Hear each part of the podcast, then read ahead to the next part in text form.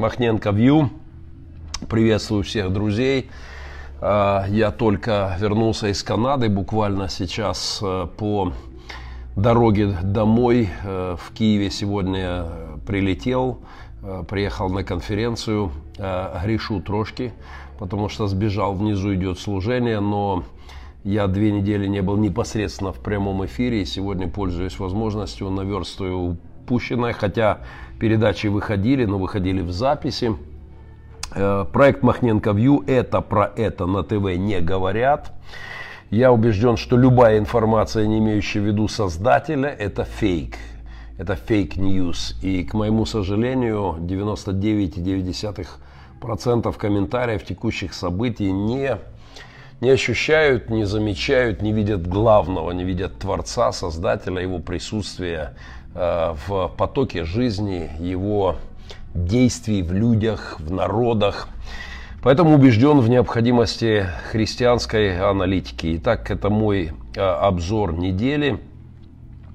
Э, еще раз, среди тех, кто делает перепост программы прямо сейчас, если вы делаете перепост, среди вас будет разыгран, разыграна книга, моя книга «Республики Пилигрим» и флешечка с Э, голливудским документальным фильмом «Почти святой» и еще с несколькими фильмами.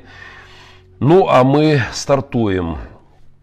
Первое, что я хотел э, озвучить. На протяжении последних двух недель я получил тысячи писем, комментариев от людей, которые э, гневно осуждают меня за то, что я с их точки зрения не Э, зря втянулся в богословскую полемику, в критику. Э, вот давайте жить дружно, такое, знаете, богословие кота Леопольда. Я э, видел тысячи комментариев, хотя бы мельком я пытаюсь просматривать, не все получается, но стараюсь. И позвольте объяснить кое-что из моего мировоззрения, без чего меня нельзя понять. Я называю это многослойной кулебякой войны. Война идет шестой год возле моего дома. Я завтра возвращаюсь домой, и первые же два дня мы уже распланировали по фронту служения, мероприятия, концерты, капелланский хлопот. И вот, вот здесь окопы, здесь артиллерия, здесь танки, здесь мины. Э, но это не вся война. Сегодня, слава богу, большинство людей понимают, что чуть ниже, знаете, как кулебяка, вот это один из видов такого закрытого пирога, в котором многослойная начинка. Традиционное, кстати, русское блюдо. Так вот, кулебяка э, в 15 слоев, где-то у Розенбаума в песне о войне, э, слои, слой, слои трупов, да, он описывает, в 15 слоев, по-моему, в черном тюльпане. Э, но война действительно кулебяка. Вот здесь окопы, чуть ниже информационная война. Слава богу, люди понимают, что информация – это война совсем недавно это еще не понимали. Да? Идем ниже, это, это не вся кулебяка. Конечно же, ниже политика. Э, политика – часть войны. Э, но все это не так, это, это, это верхние слои. А теперь идем чуть дальше. Философия. Э, то, как люди думают о таких базовых понятиях, как правда, ложь, Э, справедливость, э, такие э, а, метафизические, онтологические вопросы. На них нанизывается политика, на них строится информация, ионные войны. И уже это приводит к войнам в окопах. Так что философия, базовые вещи, но и это далеко не все. Вершиной знания, ну в данном случае корнем знания, является духовная часть – это теология. И это э, богословие, теоретическое богословие и духовная война в виде молитвы. Это две спаренные вещи. И когда люди говорят, э, когда люди не понимают, что война многослойное явление, они не понимают, что источником войны являются на самом деле богословские убеждения, либо их отсутствие, либо их искажение – по этой причине я вот за спинами философов стоят богословы и молитвенники. Богословские корни есть непосредственно у войны сегодня в Донбассе. С русской стороны это те самые теологические идеи Третьего Рима, э, идеи вот этой прохановские, богословско-философско-политические идеи Четвертой империи, э, либо с моей, допустим, стороны – это богословие реформаторской необходимости, об обязанности христиан защищать свободу, защищать справедливость, защищать права человека, защищать жизнь людей.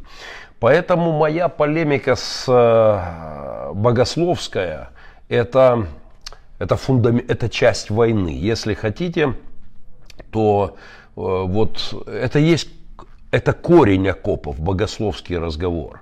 И, безусловно, позиция Александра Шевченко – это позиция моего духовного врага. Э, так бывает, что братья бывают духовными врагами.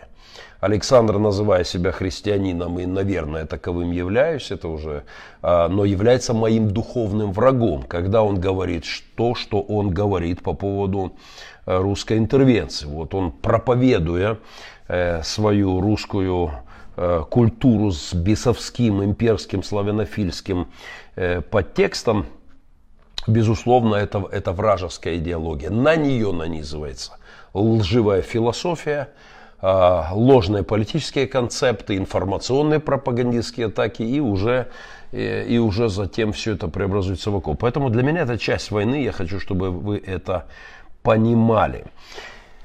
Э, мне приятно видеть совершенно разные э, комментарии к тому, что я говорю, к моей позиции. Вообще, это интересно, как-то Честертон на эту тему э, заметил очень красивую вещь, что о Христе говорят разные вещи. Ну, например, э, кто-то о христианстве, да, что, э, во-первых, это здорово, когда говорят плохо. Вот горе вам, если будут говорить только хорошее, если о ком-то говорят только хорошее, то это точно большая, большая проблема. Но Честертон предлагает взглянуть так на вещи. Если о каком-то человеке, которого вы не знаете, говорят, он слишком худой, говорит один, а другой человек говорит, он слишком толстый если об этом человеке кто-то говорит, что он чересчур высокий, а э, оппонент говорит, да нет, он очень низкий, э, то вероятнее всего этот человек э, где-то близок к, к совершенству, к, к идеалу. Вот о христианстве говорят ровно это. Одни обвиняют христиан в том, что христианство слишком милитаристично, оно слишком воинственно, да, там, ну и понеслось крестовые походы и прочие дела. А другие люди укоряют христианство за то, что оно чересчур миролюбиво. А некоторые люди говорят о христианстве, что оно слишком закабалило женщину. А другие, наоборот, говорят, что оно слишком освободило женщину. И э, на этом основании Честертон предлагает нам все-таки согласиться, что вероятнее всего христианство это есть та самая золотая середина правды Божьей. Поэтому я абсолютно, абсолютно спокойно принимаю поношения в мой адрес, которыми заваливают мои соцсети, YouTube канал, либо э, хвалу и, и комплименты. Э, поскольку есть и то, и другое, вероятнее всего где-то посередочке э, находится мое мировоззрение. Поэтому э, я совершенно спокойно на это дело реагирую. Чуть ниже я отвечу на ваши комментарии, на ваши вопросы. Сегодня у меня, надеюсь, будет такая возможность.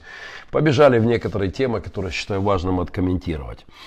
Э, вмешательстве Украины э, в выборы в США, мне хотелось бы сказать. Вы знаете, что эта история сейчас по всему миру обсуждается история со звонками Трампа к Зеленскому, якобы с требованием компромата на сына Байдена. История весьма веселая и в то же время страшная. У нас пугают тем, что происходит. Еще вчера обвиняли во вмешательстве в выборы США звучит э, тема российского вмешательства. Теперь на ее месте каким-то удивительным образом оказалась Украина, такая забавная рокировочка.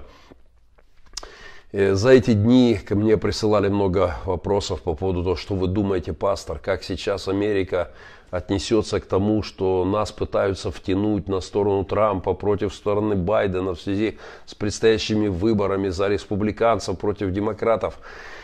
Знаете, я не знаю, как нас втягивают, я не знаю, что там происходит за кулисах, уверен, про, за, за кулисами, уверен, происходит немало. Но центром моего упования является неправильные мудрые решения Зеленского. Э, дай бог, чтобы таковые были, пока я вижу немало глупостей которое творится, но вся эта история с выстраиванием вертикали и масса каких-то вещей, которые меня сильно напрягают. Э, Мое упование, безусловно, не на мудрость правительства Украины новоизбранного. Я не уповал и не уповаю на Трампа. Меркель не скала спасения моего.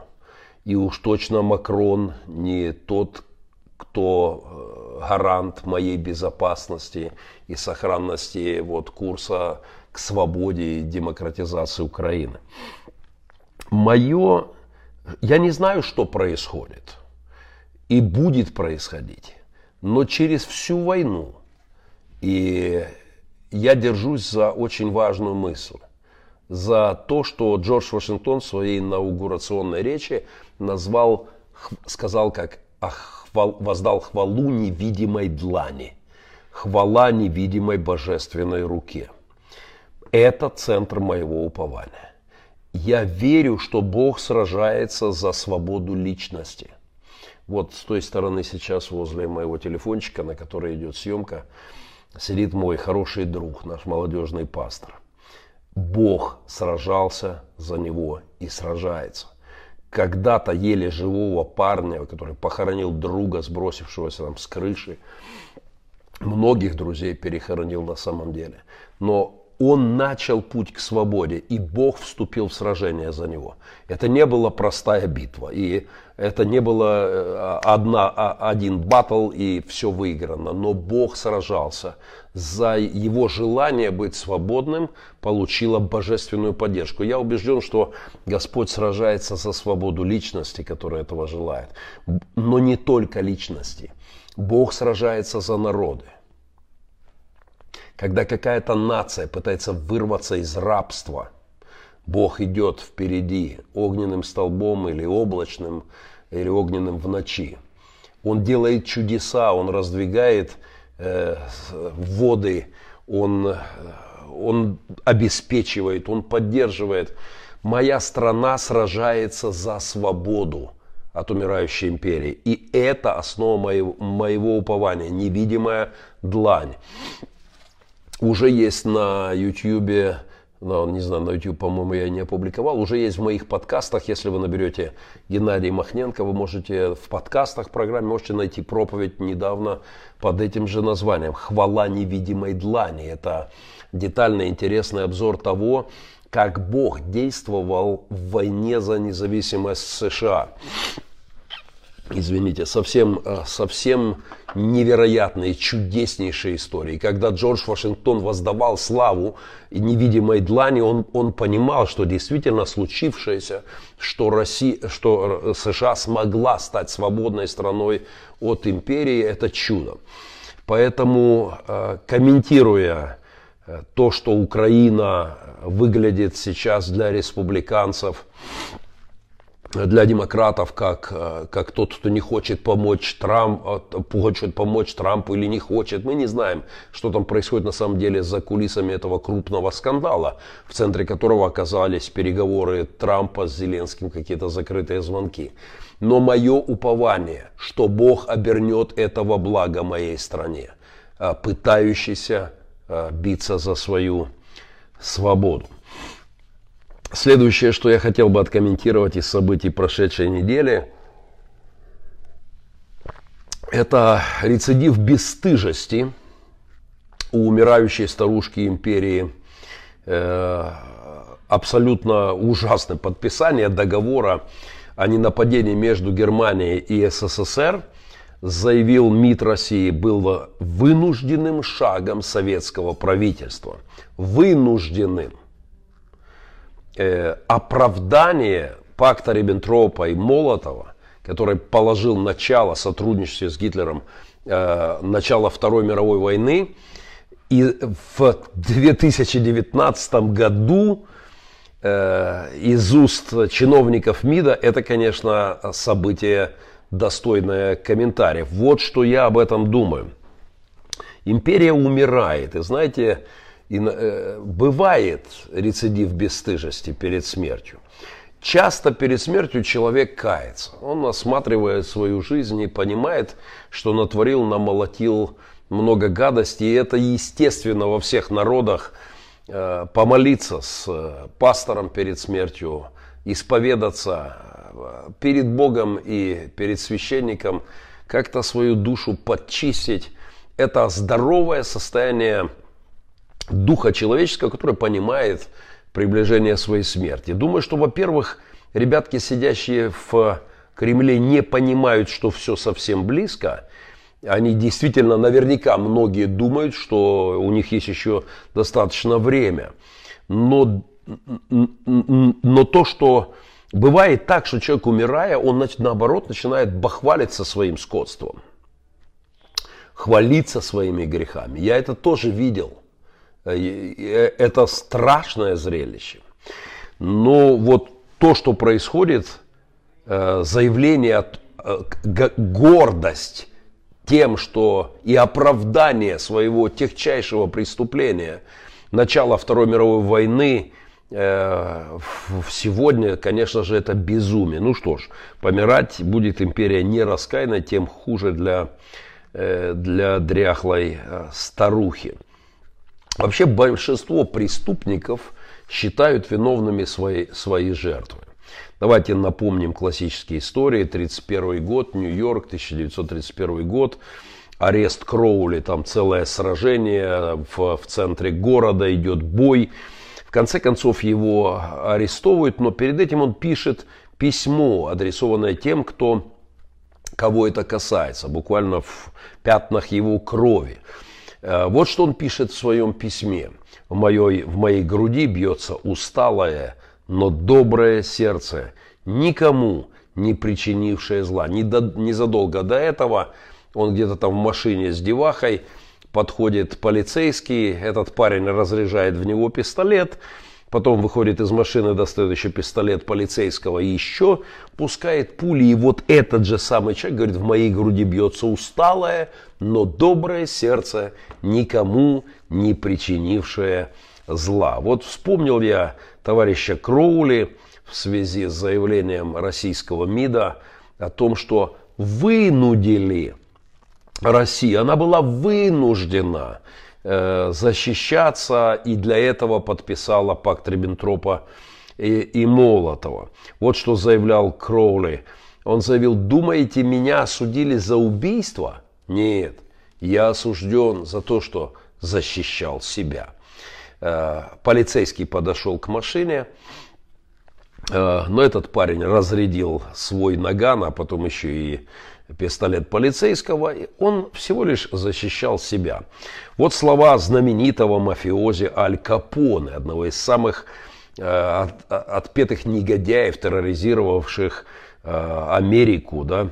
Он не признавал за собой никакой вины, он считал себя благодетелем общества, его просто не оценили, его э, недопоняли. Вот что он говорил, э, что я потратил лучшие годы своей жизни, доставляя людям приятные развлечения и помогая им хорошо проводить время, а получил за это лишь оскорбление и положение человека, за которым охотились. Э, Россия ведет себя вот как тот негодяй, который оправдывает свои грехи даже на старости лет и даже перед угрозой электрического стула. А, самое обидное, что в России уже вызревало покаяние. России, России было, Советскому Союзу было стыдно за пакт Риббентропа и Молотова еще тогда, в начале войны и после войны. А сегодня, спустя десятки лет, оказывается, они были правы. Это, конечно же, бесстыдство на финише. Это, это умирающая, бесстыжая, наглая, кровавая э, социальная старуха-империя, она решила еще и бахвалиться своими преступлениями, геройствовать. э, тем, что она творила. Но я вспоминаю начало перестройки, когда все это уже осуждалось, и была свобода, и все это было оговорено, и звучали слова покаяния, необходимости покаяния во всем этом. Э, но как случилось по Писанию, как пес возвращается на свою блевотину. Такой нелестной метафорой Библия описывает состояние, э, когда кто-то отпадает от правды и переходит к оправданию своих грехов и к возвращению э, какой-то гадости, как пес возвращается на свою блевотину. Это текст из Библии, простите за э, грубую аллегорию. Или еще там продолжение стоит, или как свинья идет валяться в грязи.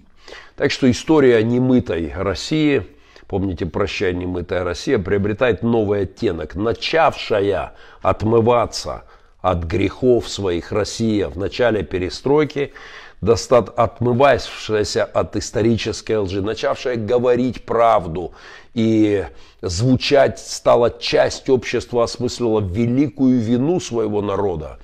Но сегодня вернулась к своим помоям, к своему скотству на старости лет. В связи с этим не могу не припомнить Виталий Манский, э, деятель, кинематографический деятель России, тот самый, который основатель Art Dog Fest, где Almost Holy фильм получил гран-при в разгар войны. Э, он получал недавно, год, может быть, полтора назад, Нику за фильмы о Северной Корее. И э, собравшееся огромное количество интеллигенции, он выступает на вручении Ники с некой речью. И вот что его спрашивают – Э, есть ли разница между, я дословно, да, разница между нами, похожи ли мы на Северную Корею, спрашивают его люди из России. Э, вот его ответ. Он говорит, да, действительно, Северной Корее, в Северной Корее абсолютно нет свободы, нет смысла жизни. Да, мы еще не так, мы россияне еще не такие, как Северная Корея. Им эта страна досталась, они родились в ней, приняли, приняли ее такой. Они не могли ничего изменить. А мы-то, друзья мои, нашу страну сами, простите, цитата и, и культурного достаточно человека, но довели. Э, Манский говорит, а мы-то, россияне, друзья мои, нашу страну сами просрали. Понимаете? Заявил российский режиссер во время получения Ника – при толпе российской интеллигенции. И это правда, грубая, но очевидная правда. Россия имела шанс омыться от своих грехов, покаяться за коммунистический дурман, провести декоммунизацию, осудить пакт Риббентропа и Молотова, осудить и осудили же сталинщину, но сегодня вымытая свинья, говорит Писание, возвращается в свою блево, пес возвращается в блевотину и вы, вымытая свинья в свои помои.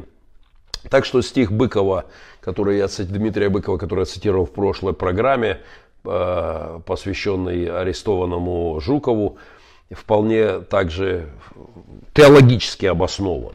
Да из чего бы, милый Жуков, нам ожидать приятных звуков, достойных звуков от страны, где все давно освинены. В гараже моего отца, он был водителем, был пес под, по имени Кабы Сдох. Меня всегда пугало, пугало это имя с детства. Но когда я слышу имперскую, э, дерзкую, бахвалящуюся началом Второй мировой войны от МИДа, не от какого-нибудь сталиниста чокнутого, э, а от э, официальных лиц – они хвалятся тем, что они и оправдывают себя. Их вынудили э, начать Вторую мировую войну и поделить мир с Гитлером.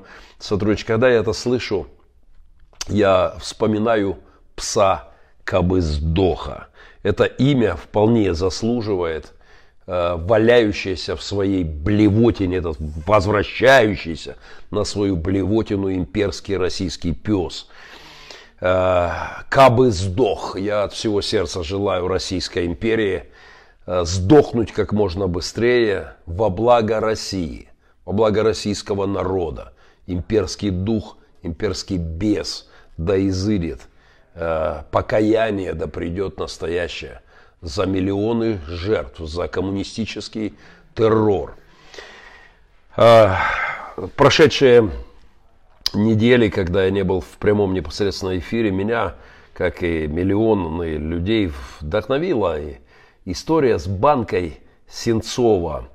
Того самого Сенцова, который несколько лет просидел в российских тюрьмах ни за что, будучи гражданином Украины, э, получил, получил срок как гражданин России. В России э, абсолютно террористы, пират, Э, Путин захватил его со своей бандой. И э, в своем выступлении он рассказал о своей маленькой борьбе за свободу. У него была какая-то тетрадочка, кто пропустил просто, напомню, тетрадка была синей и желтой полосочки. Он вырезал эту бумажку и наклеил на свою баночку из-под чая желтую синюю полосочку, флаг, Укра... флаг Украины. У него забирали эту банку, ее там прятали, не знаю, срывали, наказывали. Но он опять и опять продолжал на эту баночку для чая клеить, не знаю, сохранять вот эту желтую синюю полосочку украинского знамени. Сенцов вел свою маленькую борьбу в тюрьме за решетками э, против э, негодяев. И знаете, я назвал это так, что банка Сенцова и памперсы русских пасторов. Вот полный пас протестантских священников, полный отказ от борьбы, от сопротивления диктатору, абсолютно теологически э, греховный. Это тяжкий грех на пасторах, которые не возвышают голос против диктатуры за справедливость. Э, вот на фоне этой маленькой борьбы Сенцова за его баночку с желто-синей полосочкой – это пример личной борьбы, личной смелости. Э, на фоне горя протестантов России, отказывающих, тени своей боящейся, э, страха своего боящейся. Это, конечно, отдельная история. Э, о бардах-протестантах немножечко хотелось мне поговорить. Мы скоро доберемся до ваших вопросов. Вы можете писать в люб, любые вопросы. Э, мы скоро будем в диалоге с вами. Когда я был в Канаде, напоминаю, что я по дороге прямо из Канады сейчас в Киеве проездом и завтра отправляюсь уже домой.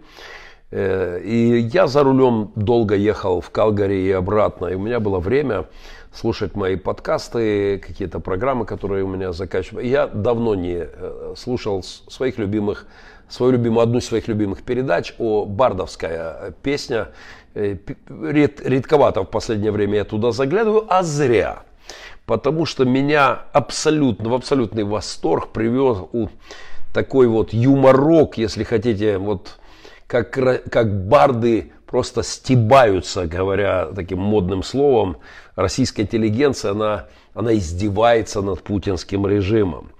И я буквально прослушал 2-3 программки, вот э, решил почитать вам немножечко бардовских. Петь не буду, гитары нет, да и слабоват я годами без гитары уже. Но вот, например, вам стихотворение э, российского барда Михаила Новицкого про ленточки, про георгиевские ленточки. Я попробую. Ленточки, ленточки, ленточки, ленточки, дяденьки, тетеньки, мальчику, девочке, Наде в косичку и Любе и Верочке вяжем нарядные, милые ленточки. К антенне машины и к зеркалу можно, или к ларьку, там, где пиво с мороженым. К решетке забора, к шишке на веточке, будто бы галстуки к празднику, ленточки, колорадочки. Они подойдут полисмену и девице, вон той на углу, а еще продавщице, кошки и мышки, собачки и деточки. По две не жалко? Держи по три ленточки. Читайте, все это будет носиться. Я так полагаю, надо гордиться. Чем? Как вам сказать? Тут упомнишь едва ли. Ну, деды победы, ну там воевали. Мы с гордостью гордою будем гордиться. Обвяжем, что сможем и руки и лица. Как патриотично, как это галантно. Вяжи сколько хочешь. И главное, бесплатно. В пол-литре, к пол-литре возьми. К шоколадной медали. В придачу, видишь, выдали, не продали. Туристу поход всегда пригодится, бомжа, что ютится в подвале столицы, согреют, что угли пылают полоски на ватнике, стильно, красиво, неброско, монаху, буддисту, попу, коммунисту и волку ночному, нашисту, фашисту, на причиндалы прекрасные ленточки вместо шнурков и вместо салфеточки на сумку, на пояс, на грудь, к ягодице. И помни, гордиться, гордиться, гордиться. Российская интеллигенция – кумиры моей юности, российские барды, повально, вот я прослушал несколько программ, столько яркого юмора, столько яр... сатиры, столько подщечин скотству э, сдыхающей империи, империя становится смешной, и это очень хороший признак. Это признак приближения конца. А, всегда в, кон... в последний предогональный период этот уродливый демонический, э, демоническая структура империи становится смешной. Она э, с нее хохочет. И это так здорово, друзья. Э, позвольте еще, еще одна песенка, попавшаяся мне. Называется «Журналист, зафиксируй мне хряка». Вы можете найти оригиналы, ну вот мы хотим знать фамилию Хряка, это к московским протестам. Он в скафандре с дубиной без знаков. Бьется граждан, рычит как собака. Журналист, зафиксируй мне Хряка. Кто такой? Рота, звание, зарплата, год рождения, прописка. Так надо. Номер паспорта, дача, квартира. Его встретить потом без мундира. На курорте, в лесу, на рыбалке. Когда нет с ним резиновой палки. Когда нет за, узлом, за углом автозака оператор. Фиксируй, однако. Выступление, не зная позора. Это войско пластмассовых зора бьет мальчишку. Бахвалится силой. Ты, дружище, фиксируй, фиксируй. Крупняком и поштучно всю стаю. Одноклассники пусть их узнают, пусть во след им девчонки плюются, пусть их дети от них отвернутся. А, российские барды с несколькими песнями вселили в меня оптимизм. Я рад видеть, как интеллигенция а, просто прекрасно все видит, понимает и своим творчеством по мере своих сил как- как-то кричит о позорных явлениях в своем обществе. И безусловно я возвращаюсь к больной для меня теме, гробовому молчанию протестантских лидеров, которые должны были бы по своим обязанностям служебным первыми кричать о скотстве, о свинстве, о, не, о несправедливости, о, о беспределе творимой власти. Но но, увы, на Руси, как всегда, веками церковь на цирлах стоит перед империей, а интеллигенция в разных э, вариантах э, куда более протестна, чем протестанты. Э, буквально на днях прошел концерт в Москве, в знаменитом бардовском таком местечке «Гнездо глухаря». И там был представлен новый альбом Тимура Шаофа. Мне очень понравилось название «Тайное знание гидромедцентра». Совершенно замечательно. Э, э, сейчас это о глобальном озлоблении в России, о загаживании атмосферы в России, э, в режимом империи, вот этими бесовскими идеями. Э, вот есть как вот, вот портит атмосферу, да, и гидромедцентр кое-что знает, но пока молчит. Тайное знание гидромедцентра. Мы выделяем в злобу в атмосферу. Э, солнце сквозь дерьмо не проникает уже в, э, в песне этого барда. И витамина D россиянам не хватает. А, там замечательные вообще образы от, добрели от застоя к отстою. и много всего интересного. Но когда я услышал название этого альбома и песни «Тайные знания гидромедцентра», сразу вспомнил Винни-Пуховское «Пчелы что-то подозревают». Приятно видеть, что все больше народу в России что-то подозревает, и все больше тех, кто откровенно говорит о том, что думает. Э, Шаман, братан, конечно же, комичность вот этой эпохи от застоя к отстою иллюстрирует ярче всего история с моим братаном-шаманом. А, я, я говорил о том, что шаман-язычник, который говорит правду, намного ближе к Богу, чем фарисей, который лжет, лицемерит и трусливо э, прячет тело жирное в утес. Э, э, Путин, потому что империя смешна в последней стадии своего развития. И история с шаманом, э, весь этот захват этого бедняги, и, и, и все, это, все это только усиливает хохот, который поднимается. Чем смешней, тем, тем ближе финал истории. Путинский режим это уже 95-й квартал со всей своей ироничностью и пошлостью в перемешку. Путин уже Зеленский играет свою мелодию э, соответствующую на рояле. Он уже шут, хотя еще шут кровавый, вполне себе кровавый. Сегодня опять погибший солдат на фронте в Украине. Но меня так радует, что и что все больше лидеров мнений и э, все больше разных групп людей возвышает голоса. Вот эта замечательная песенка также вот буквально сколько там, неделя прошла, этот рэпер Noise MC «Все как у людей» начинает свою песню на фоне картины Верещагина знаменитой, вот этот апофеоз войны, э, гора костей. Понятно, там с матерной руганью я уже говорил, что не будучи пастором, наверное, очень сложно сдерживать э, себя в цензурной оценке деятельности российского режима. Но там совершенно замечательные. Ты слышишь, как скрепы скрипят и жужжат старомодным дабстепом. Э, это снова словно челубей с пересветом насмерть бьются совдеп с госдепом. А чтобы чужие боялись своих посильнее, бей. Все как у людей, все как у людей. Э, миллионы просмотров за несколько дней, сотни тысяч лайков – поддержку вот такой подщечины скотству режима. В песне этого же Барда, недавней песни о сектах, замечательной, кстати, песни, тоже очень грубой, но замечательной, есть э, роскошная подщечина и христианам молчащим, боящим, боящимся потревожить покой власть имущих.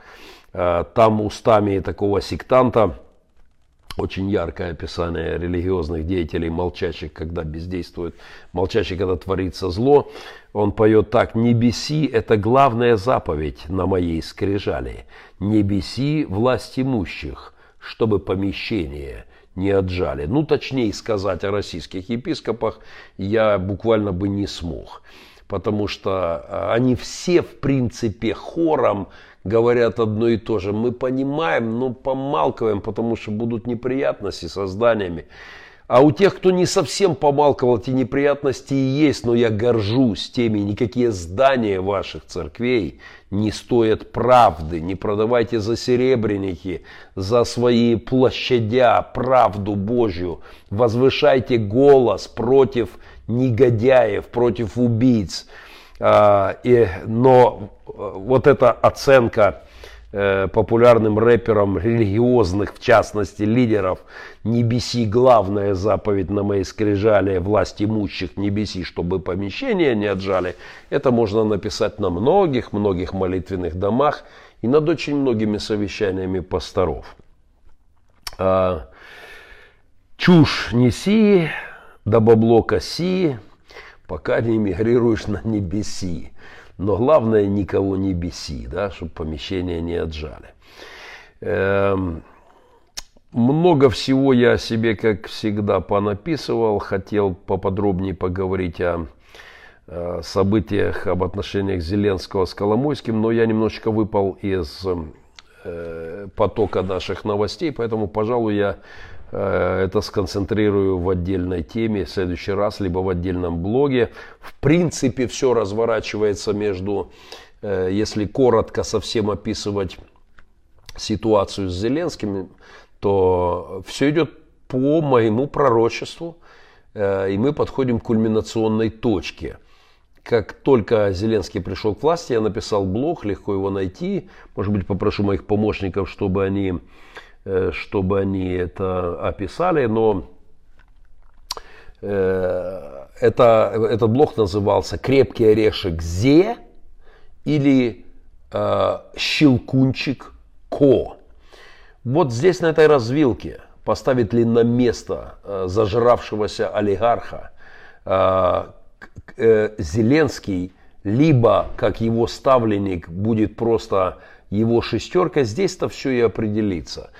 Этот процесс будет очевиден, э, время уже впритык подходит, будет видно, все-таки будет ли у нас тот самый крепкий орешек Зе, за которого э, ломанулись голосовать, в том числе и многие мои друзья, вопреки моему скепсису, либо Щелкунчик Ко, положив его э, в свою пасть просто, просто щелкнет и поломает олигархическими натертыми зубками.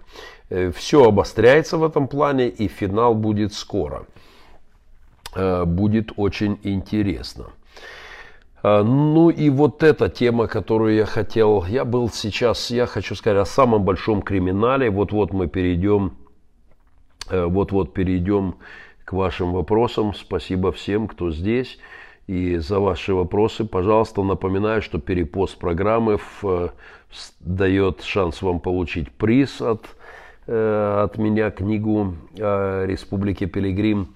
Я хочу сказать несколько слов о самом большом преступлении современности. Это то, что происходит буквально на наших глазах и о чем почти никто не говорит. Э, сейчас, когда я был в Канаде, я побывал как водится всегда, я попадаю обязательно в какую-нибудь приемную семью и наслаждаюсь, смотря на детвору, которая получила папку и мамку. И вот в этот раз я услышал в тысячный раз, услышал историю о том, как издеваются над иностранным усыновителем э, в моей стране, в Украине. Э, я считаю это самым большим преступлением современности. Вот здесь есть тысячи детей, которым нужны родители, отцы и мать. Это нужно им намного больше, чем, э, чем еда, просто хорошая мебель. И, э, этого недостаточно. Им недостаточно хорошей одежды, им нужна семейная модель, им нужны папки и мамки. И вот мне рассказывал приемный отец, удивительный человек, который пробил буквально Э, проламывал здесь систему в Украине, прилетев из Канады, шел сам в кабинеты, смотрел сам глаза чиновникам, которые вообще не понимали, что он не деньги занес, а сам зашел.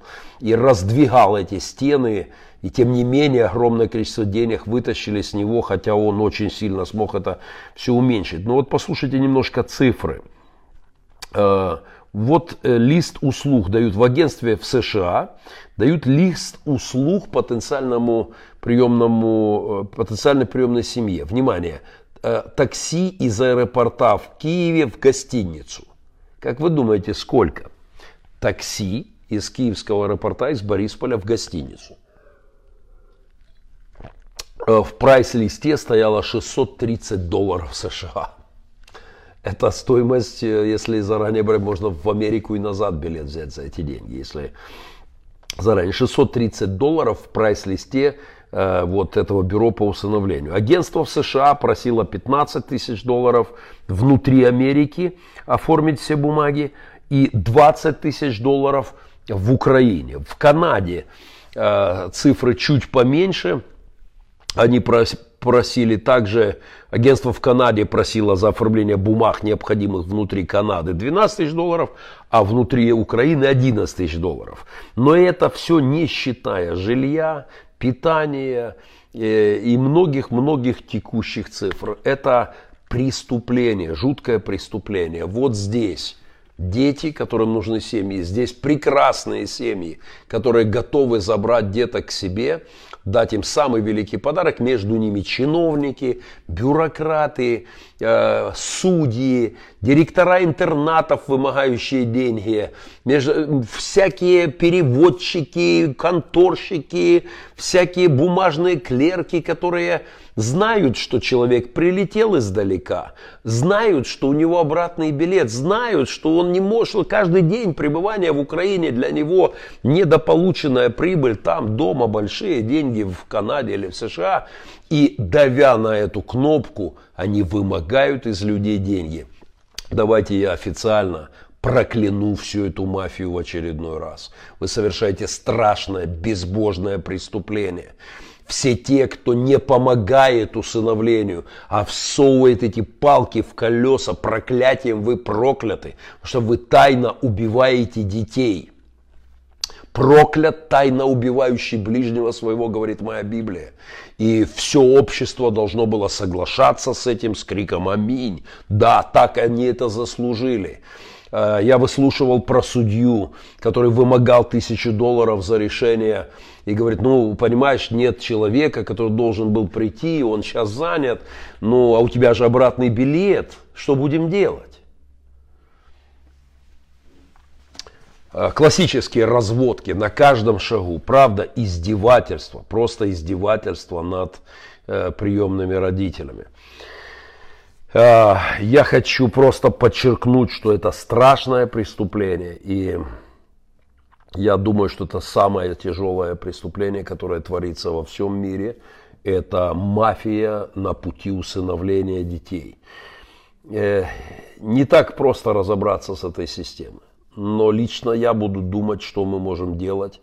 Э, мы, не знаю, я буду пытаться максимально поднять шум на тему, чтобы эти бесовские преграды разбирали. Это самая настоящая мафия, это продажа детей. И из-за того, что они стоят с криками «мы заботимся о детях», мы переживаем о детях, они мешают этим детям оказаться в семьях. Они по факту убьют этих детей. Многие из этих детей потом сопьются, сколятся, закончат жизнь в тюрьмах, а, если у них не будет семьи, которая успеет как-то дать им семейную Э, семейную атмосферу. Поэтому мы еще не раз вернемся к этой теме. Э, я высказывался не раз о законе подлецов. Действительно, знаете, я думаю, что за один этот закон Бог уже, э, уже будет судить Россию просто всех негодяев, которые ставили свои подписи под этим, включая некоторых моих знакомых, которые аплодировали этим решением. Эм, порадовала на этой неделе э, активность в России, еще раз, активность в России людей, которые выступили, осуждая так называемое московское дело, осуждая вот этот беспредел, устроенный властями этим летом, э, избиение людей, аресты людей ни за что.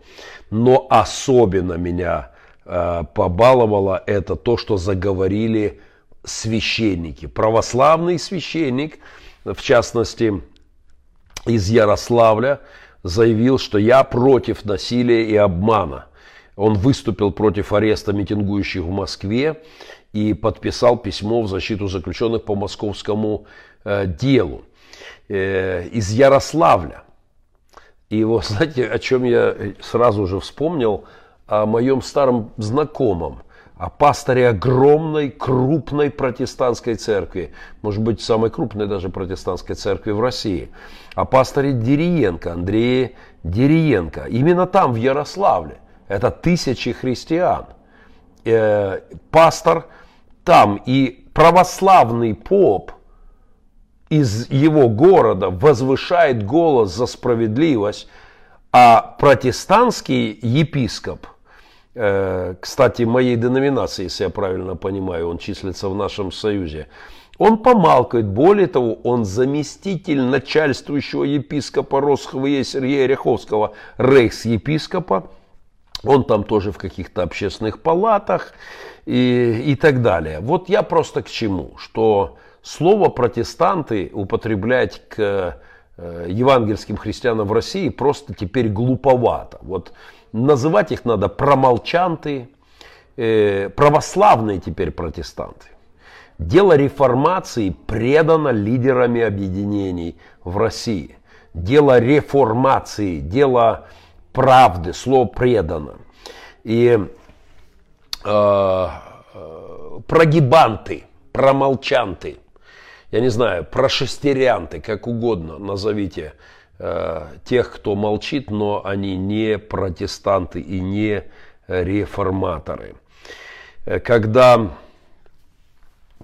православный поп Кураев написал в своем дневнике, выложил фотографию Ряховского, по-моему, фотографию или видео, не помню где, в тот момент, когда Путин показывал этот знаменитый мультик, как ядерная ракета падает на Флориду, в этот момент в рядах сидит протестантский епископ и аплодирует. Рейхс-епископ Ряховский с восторженными глазенками смотрит на то, как показывают ядерную ракетку, падающую на Америку. И вот как откомментировал это православный поп одной фразой «Я покраснел в Украине». Но Ряховский и Дериенко, похоже, не краснеют. А фраза была такая «Хорошо прирученные протестанты», написал православный московский поп, имперский поп все смешалось, действительно все смешалось в доме э, протестантском. И становится, становится постыдным поддерживать путинскую сволоту. Краснеют даже священники московского КГБшного патриархата. Когда же дойдет дело до епископов и пасторов реформаторских церквей? Или у них последних проснется совесть? Вопросы, вопросы, вопросы. У нас есть немножко времени на вопросы. Промолчанты. Николай Рыков, Синуха. Я соскучился. Я по дороге домой. Привет семейству. Скоро буду. Уже в пути. Приветы принимаю. А, вы обещали рассказать о своих детях, как достигали их сердец. Это точно не в рамках этой программы. А, вы можете приобрести книгу, э, непедагогическую поэму. И в этой книге я даю множество советов, рассказываю массу историй. Э, для а где украинские бездетные семьи? У нас идет процесс, безусловно, я сторонник, во-первых, национального усыновления, и мы работаем над этим, и все больше людей внутри Украины забирает э, детей, и далеко не только бездетные семьи. Но все-таки у нас несколько тысяч, около пяти тысяч детей со статусом сироты. Некоторые из них с инвалидностью. Не так много людей. Мы не успеваем с выращиванием культуры усыновления внутри страны. И есть масса прекрасных семей за рубежом, чудесных, замечательных семей, кто мог бы забрать этих детей. Но между ними стоят чиновники, вымогающие кучу денег и издевающиеся в процессе над приемными, над приемными родителями. А, это правда страшный бизнес, и это э, в теме бардовского стихотворства давно не слышала замечательные памфлеты из «Обрыдла». Верните танчик на экранчик. Виктория, обещаю, вот иногда аж чешусь, а весь э, хочется прорифмовать некоторые события. Наверное, рубрику «Обрыдло News» в стихотворной форме, старенькую, подзабытую, придет, я с радостью это э, вернусь. Спасибо вам. Вы сегодня с пастором Женей нам видео записывали. Да, Евгений, ваш пастор, подвозил меня из аэропорта. Еще раз спасибо. С чемоданами это непросто. Э, благодарю за помощь и привет вам. Э, спасибо за слова ободрения. Взаимно. Людям многие ломали ребла, ребра, люди собирались на опушке леса, и все было окей. Это было совсем недавно при совке. Э, кому нужны эти будки? І, і наші також помалкивают. Да, к сожалению, и наши помалкивают. Я прямо сейчас, через буквально 20 минут у меня будет очень неприятный разговор с э, епископами. Пока оставлю без комментариев. Но если не найдем общий язык, то буду вынужден делать некоторые жесткие заявления. Э, жаль только, что имперский дух не ограничивается географическими границами. Слишком много вместилища этого духа ходит и по украинским городам. Правда, это так. И наша война духовная, она не только с имперцами за границей, их хватает и внутри Украины. С них спросят все равно, как с понимающих. Это правда. За все дадим отчет. Спасибо за добрые слова. В России в дурку упекли Чукчу, который шел изгонять Путина дьявола. Да, я уже комментировал этого замечательного шаманчика, э, на фоне которой буквально, ну, ну позорит, э, позорит молчащих э, протестантов. Э, Геннадій за маленькую боротьбу Сенцова на його бірці була червона полоска, схильний до втечі. Може, це символично, але ця червона полоска робила його вільним. І Україна Сінцова була навіть там, в камері РФ. Істина зробить, зробить вас вільними, сказав Христос. Да, это хорошая история борьбы за свободу человека внутри. Знаете, личностью. Меня всегда вдохновляли люди, которые способны даже в сложнейших обстоятельствах своей жизни оставаться свободными. Э, это свободу, она ее ведь не могут забрать внешне. Помню, это Христос говорил, что может, не бойтесь убивающих тело души же, не могущих убить. Никто не может убить тебе свободу, кроме твоего страха, кроме твоего стыда, э, тени своей боящейся. Э, Геннадий было бы неплохо в конце передачи молитва. Хорошее дело. Во-первых, все за меня помолитесь, а во-вторых, я постараюсь как-то закончить э, с благословением. А, Игорь Плохой. А, капеллан. Благослови Господи на размову с епископами. Говори, Геннадий, не промолчи. Да, Игорь, грустная история. Позвоню на днях, наверное, поговорим. Э, вопрос Дудя. Что бы ты сказал Путину, если бы оказался перед ним? И я бы спросил, спросил, э, что он хочет э, перед смертной казнью, если бы его к ней приговорили, выполнил бы какое-нибудь скромное желание. Служил бы. Ну, помолиться, а, оказать капелланские услуги перед электрическим стулом или там какая казнь. И, или в случае, если приговорят к трем пожизненным, мне нравятся эти сроки, два пожизненных заключения то, в принципе, я готов выполнять капелланские услуги. Пастор, привет из Варшавы. Давид, взаимно. Ух, как ты добрался куда. А, несколько вопросов. Что вы думаете по поводу саммита перегорания пасторов, который проходит в Сакраменто? Ну, завершился в Сакраменто саммит э, под руководством Александра Шевченко. Я уже это комментировал, поэтому